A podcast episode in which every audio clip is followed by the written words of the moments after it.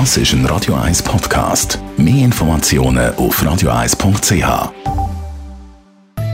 In Vino Veritas mit dem Radio 1 wie expert Carsten Fuß.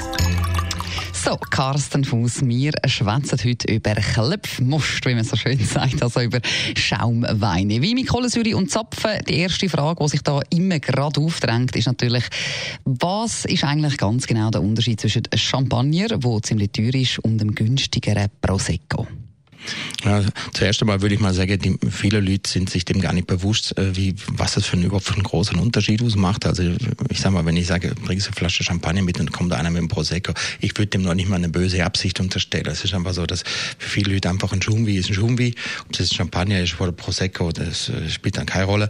Aber Unterschied ist natürlich schon groß. Champagner ist immer ein eher hochwertiges äh, äh Getränk, wird, kommt aus Nordfrankreich, aus der Champagne, wird im traditionelle Flasche Gärverfahren hergestellt. Ähm, ist also immer auch ein hochwertigeres Produkt. Es, man macht mehr Aufwand im Keller. Äh, der Herstellungsprozess ist aufwendiger und es ist ein teureres Getränk. Der Prosecco ist eher äh, einfacher hergestellt. Der wird im Tank hergestellt, äh, wird in großer Menge hergestellt. Ähm, die Trubesorte, wo verwendet werden, sind äh, ähm, beim Champagner mehrere verschiedene. Mhm. Da beim Prosecco ist es nur eine Trubesorte, eher eine etwas einfachere Sorte. Sorte, sage ich mal dazu.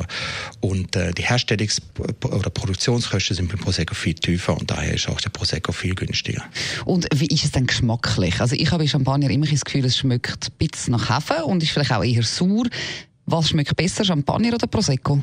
Das ist wirklich eine Geschmacksfrage. Champagner mhm. hat in der Regel sehr hohe Syri, ähm, sind in der Regel auch sehr trocken, also mit wenig Restsüße. Und der Prosecco ist genau das Gegenteil. Prosecco ist eher ein, ein Schumbi, wo was milder ist, äh, zwar auch mit der kräftigen Kohlensäure, aber er hat nicht so viel Fruchtsäure. Also das heißt, der wie ist, ist ein bisschen milder, geht er durch, durch beim Trinken und meistens hat er eben auch noch eine leichte Restsüße und äh, das kann man anhand vom Etikett auch sehen, ob ein, ein Schumbi trocken ist oder eben leicht süß. Also wie weiß ich dann, ob ein Prosecco süß ist oder nicht? An was sieht man das genau? Ja, das ist mir noch ein schwierig mit dem Prosecco, weil da steht dann so Begriff drauf wie ähm, dry oder mhm. extra dry und ähm, da muss man dann sich fragen, ja gut, was ist denn jetzt trockener? Extra dry oder dry? Und in der Regel ist der, der dry ist so halb trocken, hat er recht, ist schon relativ fruchtig schon noch. Und der extra dry ist ein bisschen trockener und dann gibt's dann noch ab und zu noch die Variante Brüt, ähm, wo dann eben der Schumbi dann eben, sagen wir, spürbar trocken ist, also wenig Restzucker mhm. hat. Champagner oder Prosecco, beides kann ein Genuss sein, natürlich, ist Geschmackssache. Und im Übermaß sollte man es nicht trinken, weil sonst, äh, ja, da merkt man ja irgendwann gar nicht mehr, was man trinkt. Und gerade bei den teuren Varianten wäre das doch ziemlich schade. Vielen Dank für die Infos, Carsten Fuss. In Vino Veritas auf Radio 1.